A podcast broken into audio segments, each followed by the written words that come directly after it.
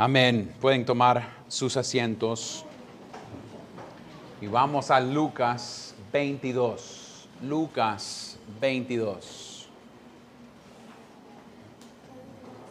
Vamos a estar viendo y leyendo versículos 14 hasta 23.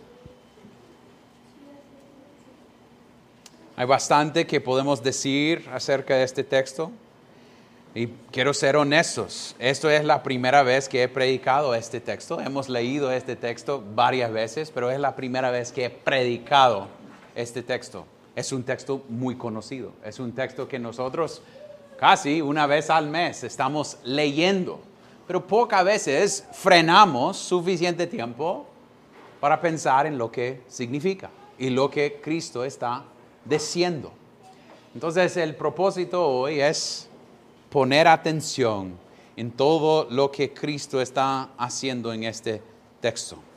Entonces, con eso en mente, ponga atención al anfitrión que es Cristo y lo que Él está haciendo.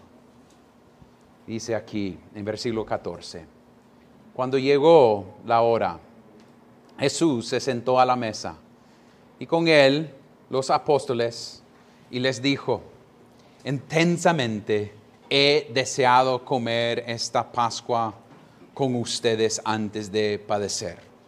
Porque les digo que nunca más volveré a comerla hasta que se cumpla en el reino de Dios.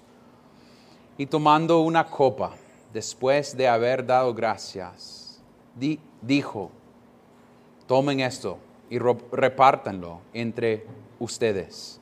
Porque les digo que de ahora en adelante no beberé el fruto de la vida hasta que venga el reino de Dios. Y tomando el pan, después de haber dado gracia, lo partió y les dijo, ah, y les dio, diciendo, esto es mi cuerpo, que por ustedes es dado, hagan esto en memoria de mí. De la misma manera tomó la copa después de haber cenado, diciendo, esta copa